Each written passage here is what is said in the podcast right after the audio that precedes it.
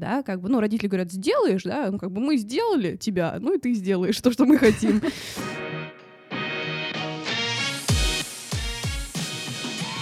Всем привет! С вами подкаст «С места в карьеру» и его ведущие Маша Егорова и Арина Егорова.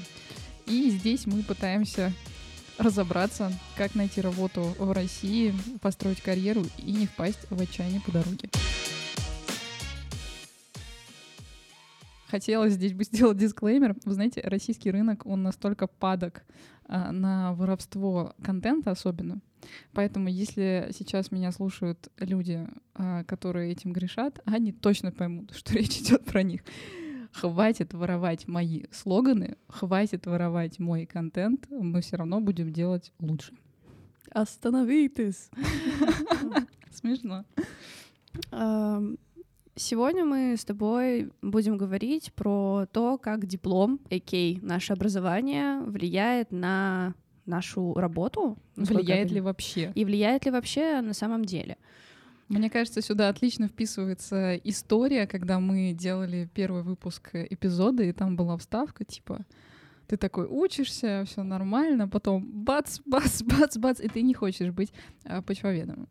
Да, или наоборот, хочешь очень быть почвоведом. Потому... Маш, ты, ты встречала людей, которые хотят быть почвоведами? Очень. Есть у меня несколько прям людей, которые очень хотят быть почвоведом. И был парень... Они понимают, что они будут делать? Не знаю. Чаще всего э, выбор вуза происходит, ну, супер неосознанно.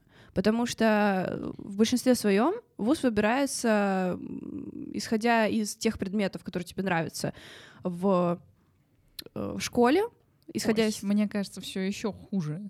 Ты даже не вуз набираешь, ты направление выбираешь. А предметы, которые ты считаешь, что тебе нравятся, это вообще иногда не так. Ты что, не помнишь какого-нибудь там, не знаю, э, Васю Петрова, который выбирал общество знаний в девятом, в одиннадцатом классе, потому что ему казалось, что это легче всего сдать. Или там, я не знаю, какой-нибудь э, не, общество знаний, что там, что там еще было из излюбленных предметов, которые шли сдавать. В основном география, общество знаний. Да, география еще. Вот. Э, я, например, вот со своим мужем недавно обсуждала эту историю, такой, ну, география получалась, я, в общем-то, и пошел на географический. Вот, э, кстати, тоже МГУ. Но суть, суть в том, что, мне кажется, дело даже не, не нравится, не нравится, а в том, что проще. Да, это, мне кажется, история либо проще, либо просто родитель, ты идешь туда, туда, туда, и все. И без вариантов делай, что хочешь, но поступай. Если что, мы тебе оплатим это обучение. А нравится тебе это, не нравится, сможешь ты на этом учиться, сможешь ты это приложить как-то в дальнейшем, никто не знает, да, как бы, ну, родители говорят, сделаешь, да, ну, как бы мы сделали тебя, ну, и ты сделаешь то, что мы хотим. Вот.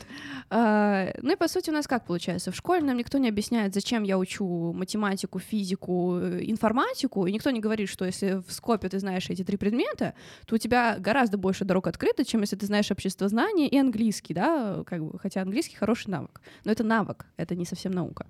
Вот. А, дальше происходит э, так, что есть некий разрыв между школой и рынком труда. То есть, Ой, ты, ты, мне кажется, вот с- есть школа, есть вуз, вуз и есть рынок. рынок, это просто это отдельная вселенная. Вот э, где, где живут какие-то зеленые человечки, и у меня складывается ощущение, что люди, например, которые не во всех школах, но, к сожалению, в подавляющем большинстве обычных школ, в которых учились мы с тобой, и, соответственно, педсостав там, вообще не представляет, а, что, что творится за пределами школы, э, вуза, а, и в общем, от этого становится немножко страшно, потому что, опять же, мне вот э, ребята, да, которые, например, сейчас э, работают там продуктовыми аналитиками, а, да, или разработчиками, говорят, вот слушай, если бы мне сказали в школе, что, чувак, вот если ты будешь учить математику, да, а будешь знать там всякие сложные алгоритмы, функции и так далее, и тебе это нужно будет для того, чтобы писать классные проги, делать там классную аналитику, которая принесет тебе много денег. Я бы зубрила эту математику просто как не в себя. Но как тебе говорят, слушай, вот есть такая штука, как интеграл. Вот тебе надо научиться брать интеграл. Ты такой, да нахрена мне это надо? Просто вот, просто возьми. Просто, про- просто возьми этот интеграл. Ну, бери, пока дают. Э, Вот на, на своем же примере тоже могу сказать, что я училась в очень хорошей школе, э, и хорошая... она- Последние два года своей жизни. Да, э, хорошая поправочка. Э, Да, действительно, последние два года я училась в замечательной школе, потому что педагогический состав был супер лояльный, но при этом очень много давал материала. То есть у нас не было каких-то заскоков неадекватных, все было классно. Но э, когда ты выбираешь предметы, которые ты сдаешь на ЕГЭ, или, опять же, приходишь на первом курсе в школу и как бы общаешься со своими учителями, не они тебе объясняют, кем ты будешь, а ты им объясняешь, кем ты будешь. То есть они не понимают даже. Вот ты поступил на это направление, и они тебя спрашивают, а это, а, а чё, а кем ты будешь работать потом? Я у вас хотел спросить, да, да? вот мне хотелось бы у вас спросить, вот зная ваш предмет, кем я могу потом работать. Понятное дело, что в целом я могу работать кем я захочу, и у меня нет э, каких-то ограничений. Но вот именно от вашего предмета что мне взять и как мне это использовать? Ну, смотри, все начинается со школы, Да. Все вертится там вместе, ну, то есть вот первая, мне кажется, такая поворот не туда, начинается со школы и с родителей, потому что родители иногда, мне кажется, тоже, они что-то слышат, они, безусловно, большинство нормальных родителей, да, хотят, чтобы у их ребенка все было хорошо, и они такие, иди туда. А ты такой, ну ладно, вот, ну, тебя никто не спросил вообще, может тебе это нравится или не нравится, и, и вообще в детали того, чем ты будешь заниматься, никто не вдавался. Дальше что происходит? Вот то, с чего мы начинали, да? А, у тебя есть пул предметов, назовем это так, которые тебе надо сдать, чтобы в теории вот поступить на вот это вот направление, которое вы кое-как криво-косо определили с родителями и там, не знаю, со школьным педсоставом. Ты выбираешь эти предметы, начинаешь к ним готовиться. Это один вариант. Либо ты выбираешь направление, исходя из того, что тебе сказали родители, что ты должен поступить, либо тебе никто ничего не говорит, и ты просто такой, ну, э, мне нравится физика. Это хорошо, если тебе нравится физика. А чаще всего тебе нравится какая-нибудь биология, как мне, которая вообще не знаю, как ее применять в России. И ты Мне такой, кажется, в какой-то момент я... мне, мне, пыталась. нравил- мне нравилась история, да, да, В тот момент, когда ты немножечко апеллируя к историческим фактам, понимаешь, что там иногда происходит в современной экономике или политике, ты такой, да зачем я это все учил, если все равно все повторяется и ни на что повлиять невозможно. И что бы ты ни говорил, все, все, все куда-то катится не туда. Да, конечно, вот, ну, это остается как навыки, базовая эрудиция, но в целом вот ты выбираешь предмет, который тебе просто хорошо идет, который тебе нравится, и ты не понимаешь, кем ты будешь. То есть ты идешь на исторический факультет. Я все жду, когда мне понадобится знание табеля о рангах. Да, э, даже я это помню немного. Ну, Короче, ты со всем этим школьным багажом а, врываешься в ВУЗ. Ну, притом, врываешься, это, наверное, громко сказано, потому Тебя что вталкивают тебя туда. вталкивают, да, просто как в за- в за- Запирают двери, и четыре года ты не можешь оттуда выйти. А, И, и вопрос еще в том, что ты же, когда сдаешь ЕГЭ, ты натаскиваешь себя на определенный формат, который, как мы тоже понимаем, очень часто потом тебе нигде не пригождается. А по этим замечательным ЕГЭ ты не поступаешь очень часто туда, куда ты хочешь поступить, и ты такой, ну, не хочу ссориться с родителями, Э, Хочется куда-нибудь поступить. Так, посмотрим. Э, Хотел, там, не знаю, на биотехнологии, что у нас есть по... В запасе. В запасе. Так, эм, почвоведение. Вот, и как бы ты, ты в общем-то, поступил э, уже не совсем на то, на что ты хотел. Дальше, когда ты поступил в ВУЗ, вот то, о чем ты мне рассказывала, когда вчера, Мгм. когда ты спрашиваешь у своих преподавателей, расскажите мне, а что делает почвовед?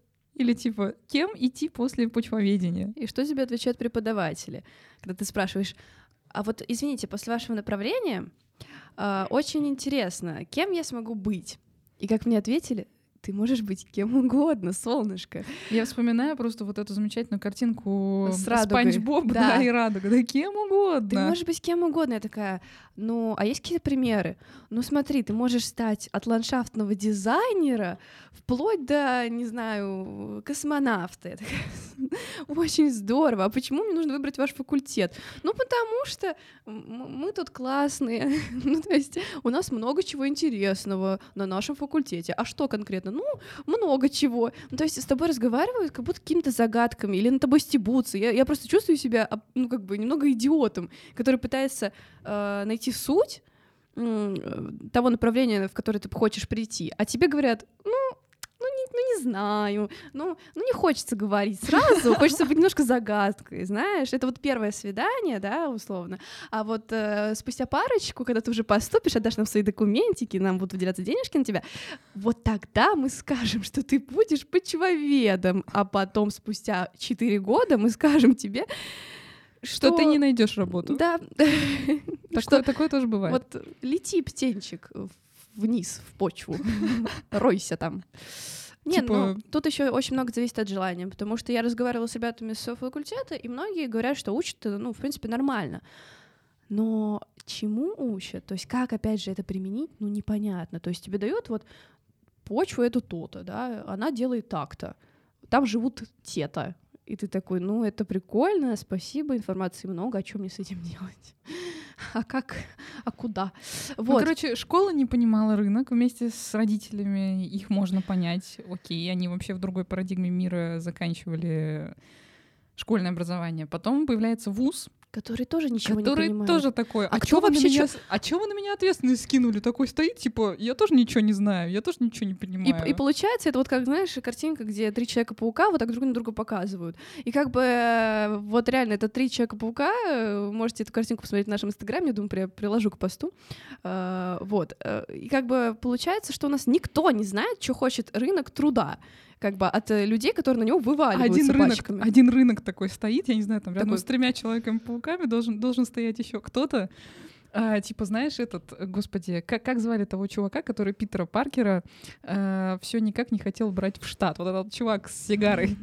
Мы пытаемся уже второй выпуск вспомнить подряд, как его зовут, и не, не без, безуспешно. У нас есть интернет, ребят, мы не в скале снимаем, все хорошо, просто нам лень, извините. Не, ну, ну да. короче, стоит вот этот вот чувак с сигарой и такой, вы что, совсем тупые, вы совсем не понимаете, что мне надо.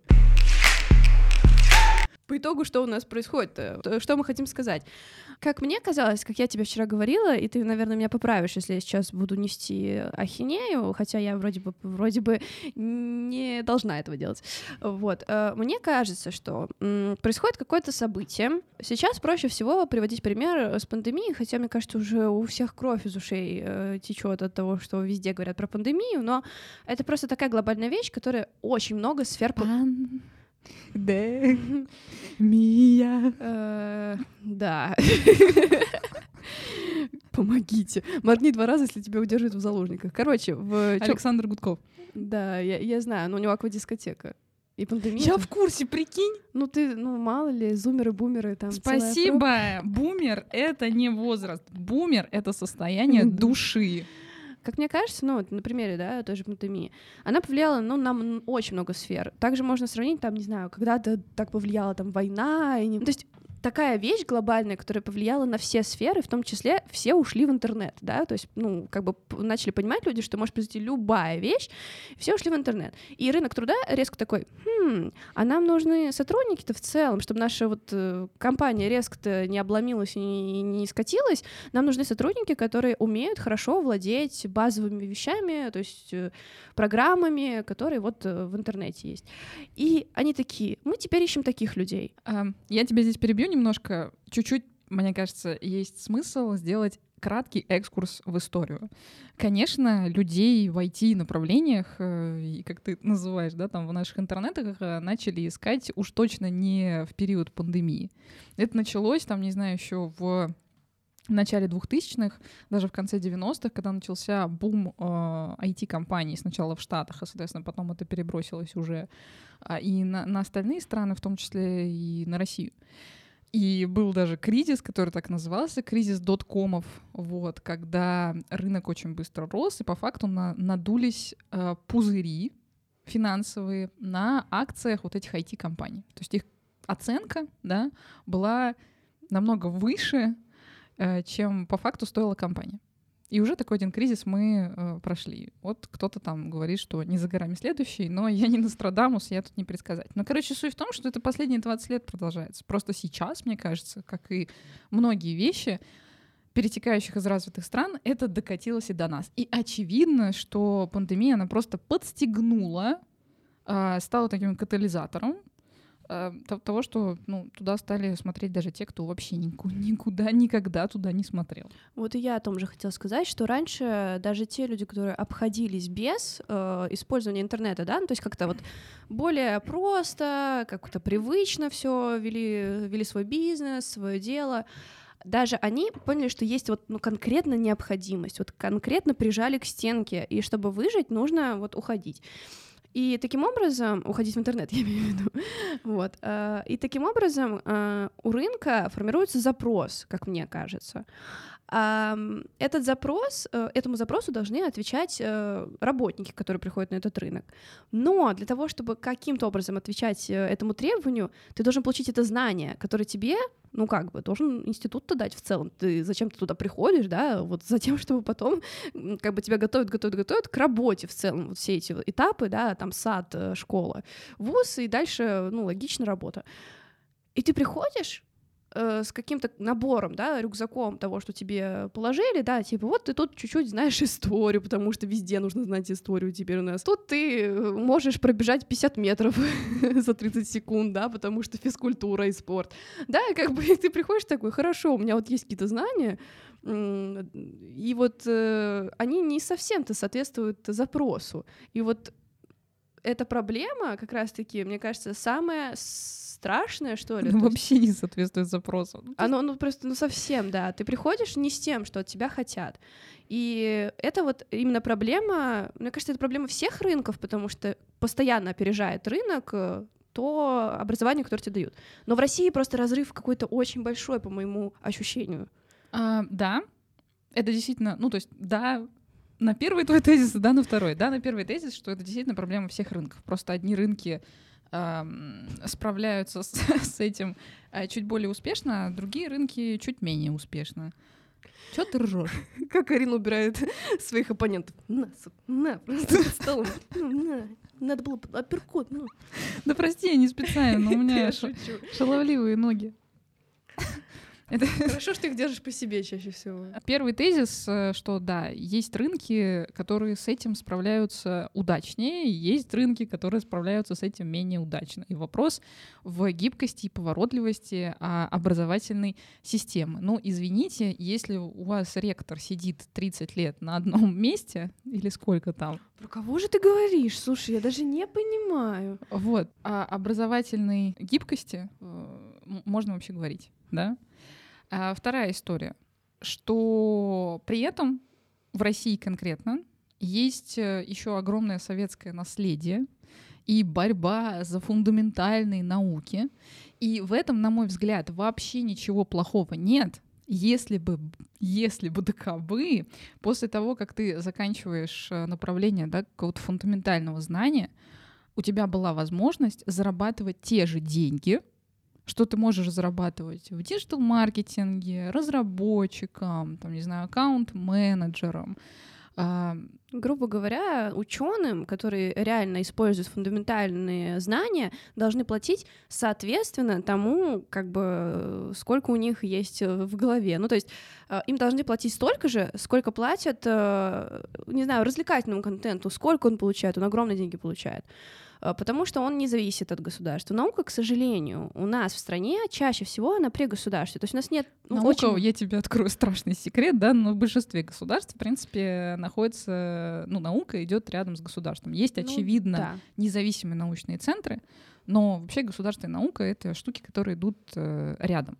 Так вот, а история в том, что если ты весь такой вот классный, да, закончил, очень умный товарищ, э, там, не знаю, из Бауманки, из МГУ, там, из э, э МФТИ, э, закончил у тебя такое академическое образование, ты потом выходишь на рынок, и понимаешь, что, а, твои зарплаты ниже того, что ты слышишь, не знаю, от своих знакомых каких-нибудь чуваков из медиа, там, из контента и так далее. Б, А если у тебя нормальная зарплата, то ты, скорее всего, будешь работать в больших, неповоротливых, забюрократизированных до смерти госструктурах. А, С, ты как бы молодой, классный и хочешь там, не знаю, где-то удаленно поработать, да, где-то там, не знаю, взять отпуск за свой счет хочешь э, общаться с людьми в мессенджерах, а, а не, не знаю, по какой-нибудь спецсвязи или еще что-нибудь в этом mm-hmm, роде. Если не по факсу. Да, и факсы не слать. Вот, а как бы сталкиваются два мира, и у тебя, ну, как бы появляется разочарование либо на стадии еще твоего получения образования в ВУЗе, либо когда вот ты вышел на рынок. И вот отсюда, из этого разочарования, появляются потом различного рода ну, переходы в другие профессии. Ну, два, два варианта, да, то есть либо ты начинаешь искать варианты переходить в какую-то другую профессию, либо, ну, ты работаешь там, где работаешь, ну, часто ненавидишь страдаешь, не, ненавидишь и все такое. И, к сожалению, это, ну, этого, этого, этого немало.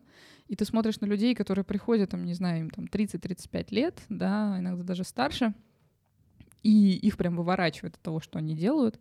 Они уже привыкли к ипотеке, к детям, я не знаю, к там, жене, которую надо вывозить вместе с детьми там, в Турцию два раза в год. Вот, и там вообще машина где-нибудь в кредите, и, и все. А как, как спускаться-то с этой историей? Как слезать с этой иглы? Если говорить коротко, да, то получается следующая история. Изначально ты неосознанно выбираешь вуз по разным причинам. То ли тебе помогают это, с этим выбором, то ли ты сам его делаешь, тоже не особо понимая, что к чему. Дальше ты поступаешь на направление, которое, опять же, тебе может не понравиться. Но у нас вот как раз-таки, когда ты поступаешь в вуз, есть э, три варианта развития событий обычно. Либо ты поступил, и нужно иметь э, достаточное количество силы воли и достаточно жесткую волю, да, чтобы что-то поменять. И немногие на это решаются. И вот первый вариант. Ты сидишь, сидишь, сидишь и расстраиваешься, но ничего менять у тебя не получается, потому что э, тебе страшно, потому что на самом деле, если у тебя нет какой-то опоры поддержки или понимания, да, что ты в любом случае куда-то вот э, выплывешь из этого всего, а не пойдешь на дно, то тебе, ну, я понимаю, действительно страшно просто брать, забирать документы и уходить в неизвестность. Uh, особенно я говорю про ребят, которые... Спойлер, не надо так делать. Да. я особенно говорю про ребят, которые не из Москвы. Потому что когда ты приезжаешь на обучение в Москву, а чаще всего так и делают люди, потому что, ну, стекаются студенты, постоянно Питер, Москва.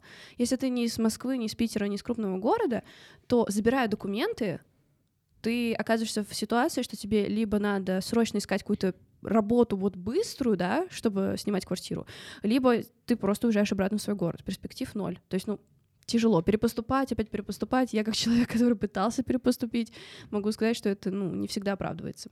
Так вот, э, некоторые остаются просто на своем направлении, и это неплохо, но как бы и нехорошо. Есть э, также вариант э, с тем, что ты можешь э, остаться на направлении, но не вкладывать в него себя полностью, да, то есть претерпеться к нему, но параллельно развивать какую-то вторую область интересов. Э, это может быть, э, не знаю, вообще не связано с вашим направлением, абсолютно что-то противоположное. Короче, Сейчас... то, о чем ты говоришь, это просто на самом деле называется э, кардинальная смена карьеры, и даже на российском рынке уже стало просвечиваться такое название для людей, которые кардинально меняют карьеру, как свичеры.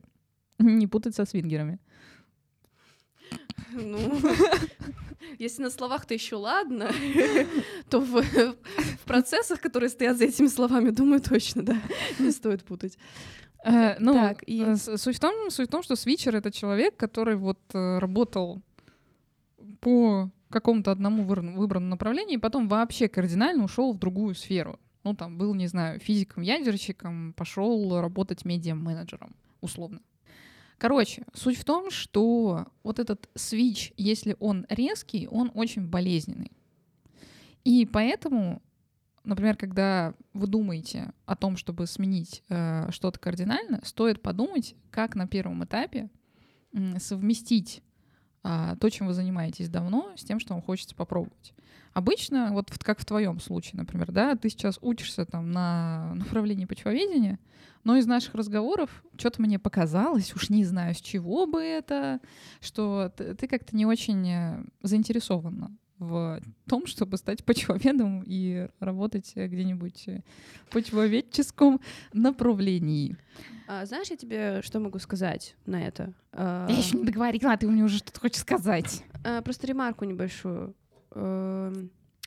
Отсылка как раз вот к тому, что мы говорили в начале. Если бы мне, как только я пришла на это направление, сказали бы все направления, которые я могу потом, э, в которых я могу работать в дальнейшем, у меня было бы абсолютно другое отношение к тому, что я изучаю. Если бы мне сказали, что ты можешь заниматься городскими ландшафтами, и что это очень перспективное направление, что ты можешь получать хорошие деньги, и это может быть эстетически классно, и люди получают от этого кайф, да, и это реально нужно городу, то у меня бы вопросов было бы гораздо меньше, и больше бы было бы интересно. Если Слушай, мне... у тебя были бы вопросы к твоему направлению, если бы тебе твои преподаватели честно сказали, Маша, в нашей стране почвоведы больше 60 тысяч рублей в месяц не зарабатывают. Ты такая, спасибо, до свидания. Э, прикол-то в том, что э, то, что направление называется почвоведение, не ставит тебя в рамки исключительно Конечно. почвоведа. Э, если бы мне сказали, что я с почвоведения могу потом сворачивать вот в ландшафтное проектирование, в кадастровое, в микробиологию, еще куда-то, в путешествия по там, практикам, то есть тебя приглашают с других стран, и мне бы это нормально объяснили, объяснили бы, как это сделать, я бы с первого курса реально бы более заинтересована была. А когда ты на втором курсе начинаешь сам об этом думать, да, и сам это все делать, то есть доходить до этого, это очень неприятно, потому что ты уже пропустил большой пласт из-за того, что тебе просто неинтересно. Слушай, ну мы в Career Space вместе с вышкой, да, сделали карьерные карты. Ты вроде их щелкала. Да.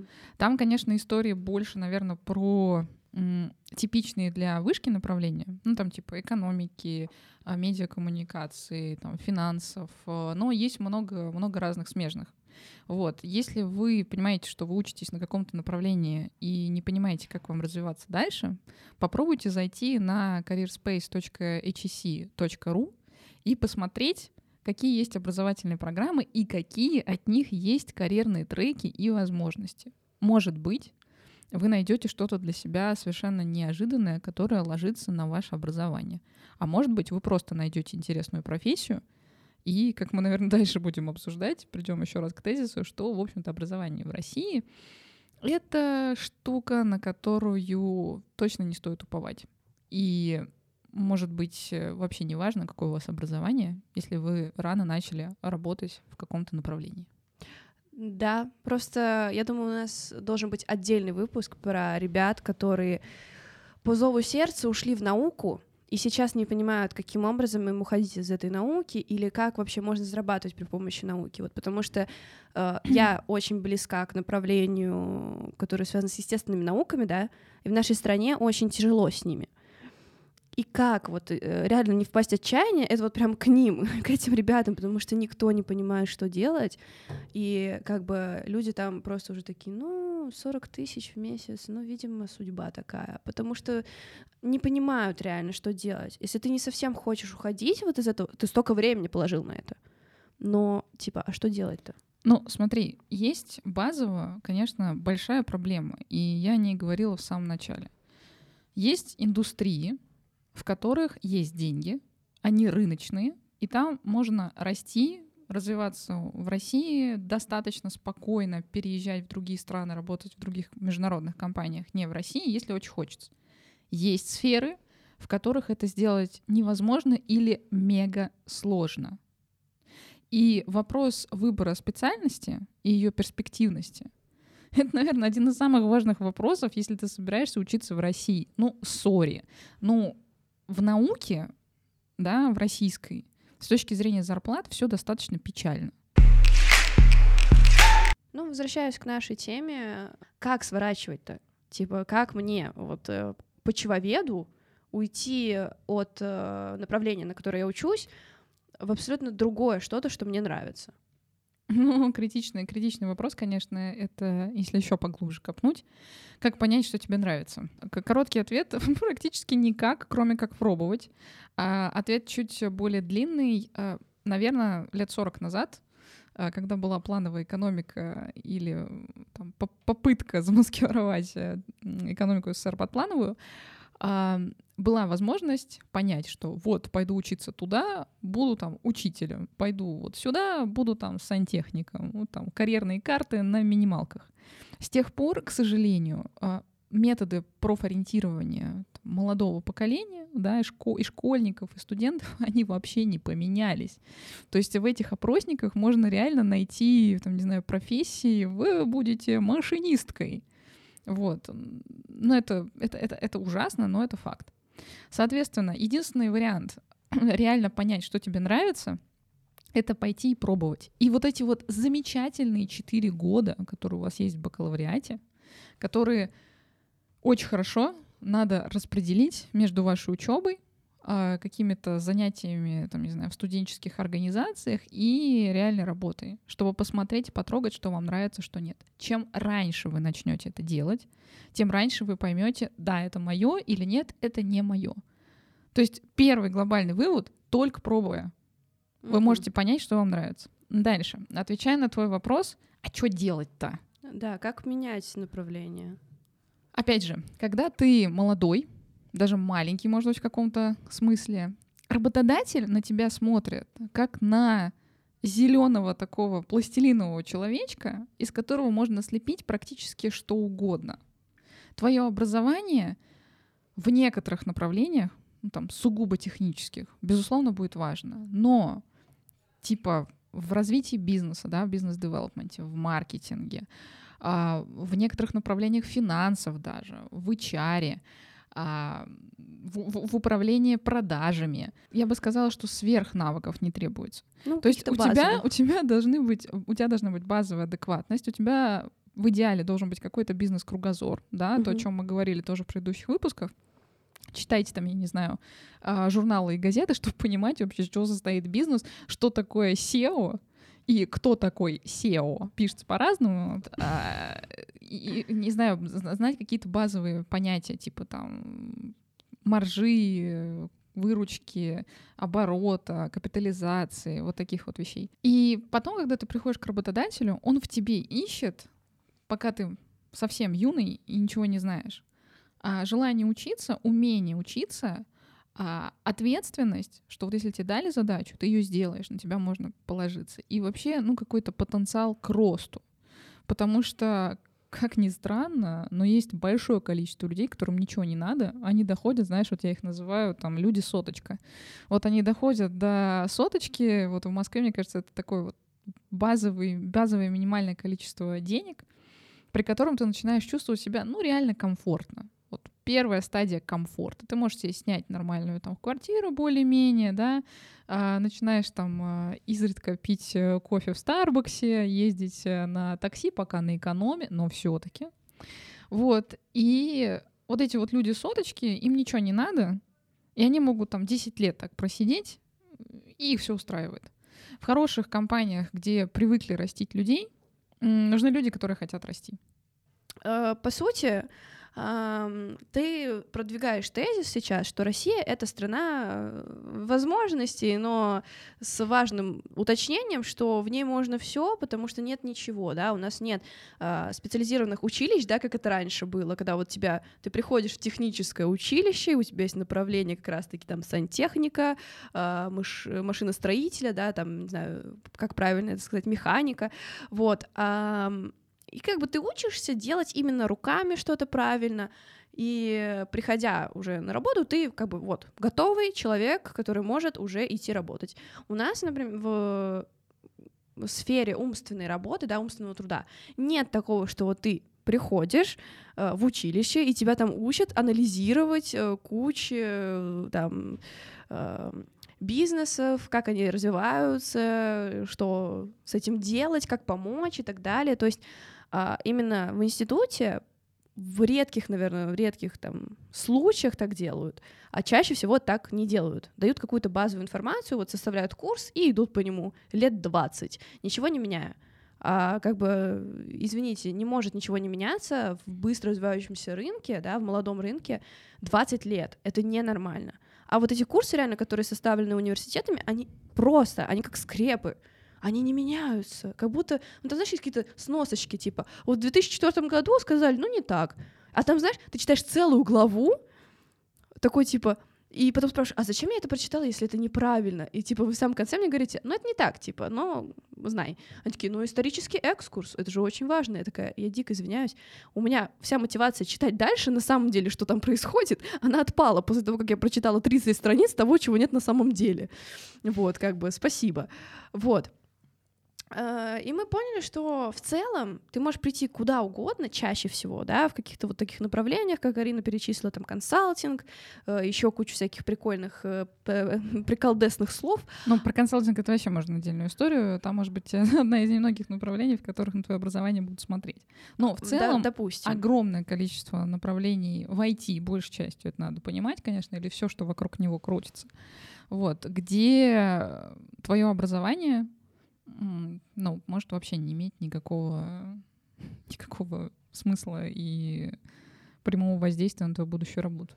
Проще говоря, э, любой работодатель, я думаю, это ну, супер э, понятная вещь да, для большинства, он будет смотреть не на то, насколько у тебя много пятерок в твоем дипломе, а то, насколько ты можешь быть полезен для его э, дела, которым он занимается, для того направления, куда он набирает тебя. То есть вот ты можешь что-то сделать, и он тебя за это возьмет. Ему все равно, сколько у тебя троек и пятерок в твоем аттестате там средней школы или дипломе. Так вот, мне всегда было интересно, сейчас идет большое, большое стремительное развитие различных онлайн-университетов, онлайн-школ и еще как-то они там называются, да.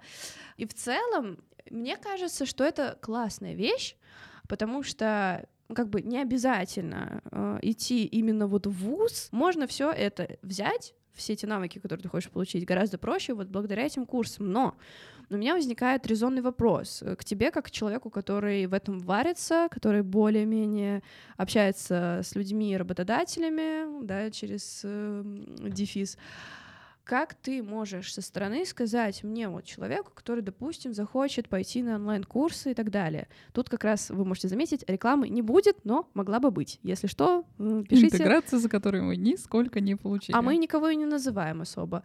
Поэтому... Не, ну сейчас будем называть, поэтому... Ну просто это такие нас ну, известные площадки, да. что я думаю... Ну да. если вы та самая известная площадка, мы рады будем вас э, видеть в качестве наших рекламодателей. Да. Так вот, э, насколько работодатели реально смотрят на то, какие курсы ты там закончил, и на проектную деятельность, да, то есть, э, например, после какой-то онлайн-школы, как обычно, ну, как я это замечала, вы составляете некое резюме в, в виде проектов, э, которые вы там делали. И вот как к этому относится работодатель? Смотри, первое, надо понимать, кто идет учиться на эти замечательные курсы. Потому что, возвращаясь к нашей истории со свинчерами, люди, которые, допустим, 10 лет проработали в машиностроении, а потом пошли, не знаю, на профессию продуктового аналитика, ну, у работодателей очень много к ним вопросов к сожалению или к счастью, но есть момент с возрастом, есть момент с, с каким-то менталитетом, потому что если вы 10 лет работали на машиностроительном заводе, ну, вряд ли для вас является нормой, я не знаю, переписка в э, работа в Notion и вообще там разговор со своими коллегами и начальниками на «ты», а не там Владимир Владимирович, да, и там Петр Иванович. Вот это такой момент ментальности. К этим ребятам большие вопросы, и им, на мой взгляд, намного сложнее. Если мы говорим про студентов, которые вот сейчас э, заканчивают э, бакалавриат, да, или магистратуру, то в их случае это очень неплохая история. Почему? Не потому, что кто-то будет реально смотреть на ваши курсы, которые вы прошли, а скорее потому, а, что вы на этих курсах научились делать на любом э, нормальном собеседовании вам дадут тестовые. Вот тебе давали, там, не знаю, в Red Bull, да, продать банку. Вот. А если вы идете, там, допустим, на разработчика учиться, то вам дадут тестовое задание а, сверстать игру в пятнашке. Вот. А если вы идете там на продуктового аналитика, то вам дадут э, тестовое, не знаю, что-нибудь сделать с базой данных и так далее. На дизайнера вот э, будете рисовать какой-нибудь логотип или там интерфейс личного кабинета. И в случае, когда вы получаете фундаментальное образование, с которым вы понимаете, что каких-то прикладных навыков вы не получаете или получаете их очень мало, вы идете на эти курсы, И это, конечно, работает отлично с точки зрения навыков. Повторюсь, что работодатель, он э, очень часто не смотрит на те курсы, которые вы проходите. Он смотрит на навыки и на умения, которым, которым вы научились на этих курсах. Вот оно что. Ну, по сути, просто эти курсы — это такой вспомогательный элемент для людей, которым не хватает знаний по своему направлению, либо они хотят э, знаний вообще о других направлениях, которые им ну, невозможно найти у себя. Это буферная зона, между тем, что рынок хочет, и то, что классическое фундаментальное образование с точки зрения навыков не дает. Здесь важный момент. Фундаментальное образование, оно дает кругозор обо всем. Это очень классно. Это системное мышление. То есть если ты понимаешь, как устроена планета, условно, да, там ты географ или, там, или биолог, ты же можешь любую сложную систему разложить на маленькие кусочки. Это супер навык. Но как его, блин, приложить, когда тебе надо склепать, э, там, не знаю, презентацию в PowerPoint, да? Или как это приложить, если тебе нужно вот научиться в фигме работать с э, интерфейсами в дизайне? Да никак. И у тебя есть эта прослойка в виде онлайн-курсов, которые говорят, ребята, а мы вот из вашего вот этого системного замечательного мышления дадим вам еще навыки сверху, и вы будете классными, вы будете крутыми. Поэтому я в целом отношусь к школам, которые, там, не знаю, Skillbox, Skill Factory, нотологии там, и так далее и тому подобное, я отношусь к ним очень неплохо. Но важно понимать, с каким бэкграундом приходит человек. Студенту это, мне кажется, было бы очень полезно. Ну и говоря про смену направления, э, есть еще один супер классный вариант, как э, уйти зарабатыванием в свое хобби. И у меня есть пример классный, вот недавно э, с появлением ТикТока. На самом деле, ну как бы кто как не относился бы к ТикТоку, у всех разные мнения на этот счет, но если исключать снобизм и рассматривать ТикТок э, как платформу для продвижения себя, с творческой стороны, со стороны э, тех моментов, чем ты можешь заниматься в свободное время, да, то есть кто-то красится классно, кто-то, вот э, как я хотела привести пример, девочка очень э, классно катается на скейте, ну, то есть она прям реально невероятные какие-то вещи делает, и сейчас она уже имеет много контрактов э, с битсами. ТикТок, э, Инстаграм э, и прочие платформы сделали э, возможным зарабатывать на том, что тебе реально очень нравится. И вот я думаю, ты можешь сказать, у тебя был поинт про то, что зарабатывать на хобби, чем ты сейчас, по сути, да, занимаешься, потому что начиналось это как хобби, э, твой блог про карьеру. Короче, концепция взращивания второй карьеры, там, третий, четвертый из вашего хобби, это вообще концепция, которая, мне кажется, становится трендом. И это круто, потому что люди наконец начинают понимать, что заниматься одним и тем же всю жизнь, это, во-первых, скучно, во-вторых, как мы уже поняли, осознанно выбрать там первое свое место работы и, и карьеру достаточно сложно, и не всем с этим везет. И менять работу — это вообще нормально. И история с, со сменой карьеры через хобби, она почему классная? Потому что она плавная. Вы по факту занимаетесь хобби, да, тем, что вам нравится. Вы делаете это за бесплатно. И вот как раз проверка на вшивость, а, на то, что нравится вам ваша работа или нет, это задать себе вопрос, а занимался ли бы я этим, если бы мне за это не платили. Не знаю, 10 месяцев, 12 месяцев, там, хотя бы пару месяцев занимался бы ли я этим. Вот, потому что мы, например, делаем Career Space, да, и мы как основатели платим там зарплату своим сотрудникам, а все это время сами мы не выплатили себе, ну, ни разу зарплату. Вот первый раз в прошлом месяце мы выплатили себе с Ярославом зарплату в 10 тысяч рублей. Вот, поэтому откровенно, конечно, нам нравится делать э, то, то, что мы делаем.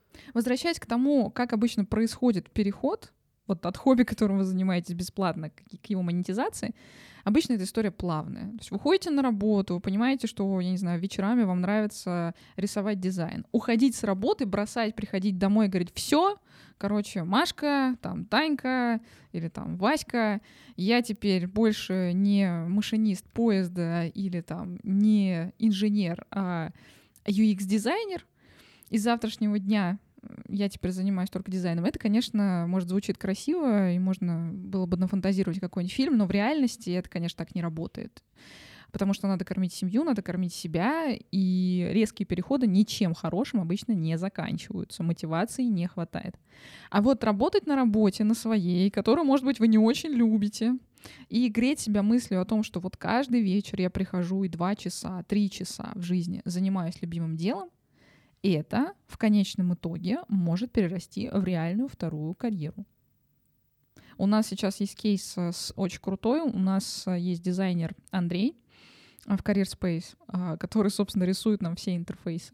Он по образованию инженер, и он работает в государственной организации, вот, и он очень сильно от этого устал. И в какой-то момент мы позвали его к себе, джуниор-дизайнером, он ну, там, с нуля учился всему, и сейчас он стабильно а, в нерабочее время ночами посвящает э, там, рисованию дизайна. Ему это нравится, ему это круто, и он получает сверху деньги. В какой-то момент, я думаю, через пару месяцев произойдет его полный свич на, на работу с дизайном. И вот это то, как должно работать. Вот это круто. Могу рассказать свой собственный кейс. А, я работала в Executive Search, и, в общем-то, у меня параллельно всегда были какие-то свои проекты. У меня никогда не было ситуации, когда я занималась только бизнесом, и не было корпоративной карьеры, потому что были времена, когда мне надо было зарабатывать деньги на нас двоих, а, были времена просто, когда себя надо было содержать, и уйти просто и делать бизнес было невозможно. И ты совмещал это как бы с корпоративной карьерой. В какой-то момент просто за счет моей, наверное, базы знаний, которая скопилась в работе с топами, очень много стало приходить запросов, помоги с вот этим, помоги с вот этим. Я говорю, слушайте, вот вам телеграм-канал, идите там, подписывайтесь и читайте. А в результате этот телеграм-канал сначала просто вырос, а потом перерос в отдельный сервис, вот, где классные молодые ребята находят э, классную работу у топовых работодателей. Мне кажется, здесь можно было бы даже какое-то мини, мини-суммирование сделать. Да, я думаю, как парочка выводов э, в формате минуты. Ваше время начинается прямо, прямо сейчас. сейчас да. Первое. Россия, как ни странно, страна возможностей, карьерных в том числе. А, прелесть российского рынка заключается и гадость одновременно в том, что практически какое бы у вас ни было образование, вы можете пойти практически в любую сферу, потому что для большинства работодателей вы все примерно одинаковые и отличаетесь друг от друга софт-скиллами. Поэтому, если вы поступили на факультет и поняли, там, или в ВУЗ, или на факультет, на направление, и поняли, что то, чем вы занимаетесь, а, вам не нравится, это вообще не повод для паники и отчаяния. Все меняется достаточно просто. Запомните, что пока вы студенты, пока вы молодые, вы можете пробовать смотреть, что вам нравится, что не нравится, практически бесконечное количество раз. Заложите себе вот эти там 2-3 года в бакалавриате на то, чтобы походить на стажировки, попробовать, что вам нравится, что не нравится. Это первое. Второе, что хотелось бы сказать — а в 16-17 лет, 18, невозможно сделать выбор, на мой взгляд, осознанно, так, чтобы на всю жизнь, сквозь э, горе и радости, сквозь болезни и здравие со своей профессией и, и все такое. Поэтому, если в какой-то момент Uh, будь вам 20, будь вам 25, будь вам 30, 40 или 60, вы поняли, что то, чем вы занимаетесь, вам не нравится, это можно и нужно менять. Главное, наверное, делать это плавно. А чтобы делать плавно, нужно совмещать то, чем вы занимаетесь сейчас, и то, что вам в теории нравится. Выделять на это стабильно по несколько часов в день и в какой-то момент начать это монетизировать. Вот только при таком, наверное, раскладе можно сделать плавный переход, так, чтобы не закопаться в еще более глубокую депрессию, вот, и вообще не остаться без э, финансовой подушки. А, и в-третьих, если кто-то из э, школьников нас слушает, э, это просто замечательно, что вы уже сейчас задумываетесь над тем, каким образом вы будете делать переходы от образования к работе, и как вы на это можете повлиять. Я бы вам советовала, наверное, перед выбором университета основательно поговорить э, с ребятами, желательно, конечно, выбрать хороших ребят, которые вам нормально расскажут по существу, чему вас там научат и как вы в дальнейшем можете это использовать. И можете ли как-то. И вот, соберите да. несколько референсов, так называемых, от нескольких ребят из разных вузов.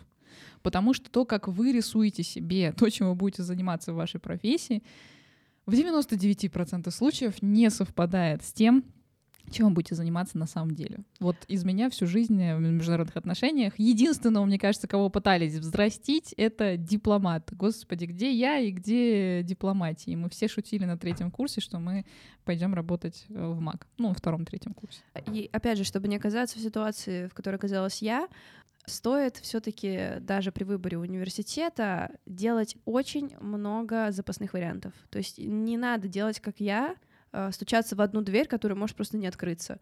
Делайте большое исследование про все университеты, про все направления, и э, выбирайте прям сразу несколько, и ну, как бы несколько прям хороших вариантов, которые вам бы понравились. А если вы не поступили, то, то ничего страшного. ничего страшного в этой жизни не произошло.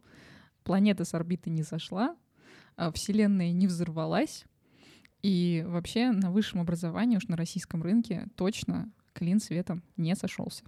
И на этой прекрасной ноте мы с вами прощаемся до следующего выпуска. Да, с вами были две сестры Егоровы, Арина и Маша. Маша и Арина. Маша и Арина, да. Э, подписывайтесь на нас в Apple подкастах, в Google подкастах. Э, на любых платформах, где вы слушаете подкасты. Маша сказала, что она залила нас везде. Пишите нам отзывы, э, ставьте нам оценки. Мы хотим понимать, полезный, полезный ли контент мы для вас делаем. А еще пишите, о чем вы хотели бы узнать. Может быть, кого нам стоит пригласить поговорить. В общем, пишите обо всем, что у вас болит, мы делаем все, чтобы чтобы поиск работы и построение карьеры, да, э, не, не втягивали никого в отчаяние. А, а еще подписывайтесь на наш инстаграм а, с места в карьеру, делитесь, если вам понравилось, э, с вашими друзьями и ищите работу с карьерным ростом на careerspace.app. Ну, а в следующем выпуске мы поговорим о кардинальной смене карьеры. Более детально, потому что мы понимаем, что, как бы мы сегодня здесь что не рассказывали, все равно звучит все это очень страшно. Пока-пока.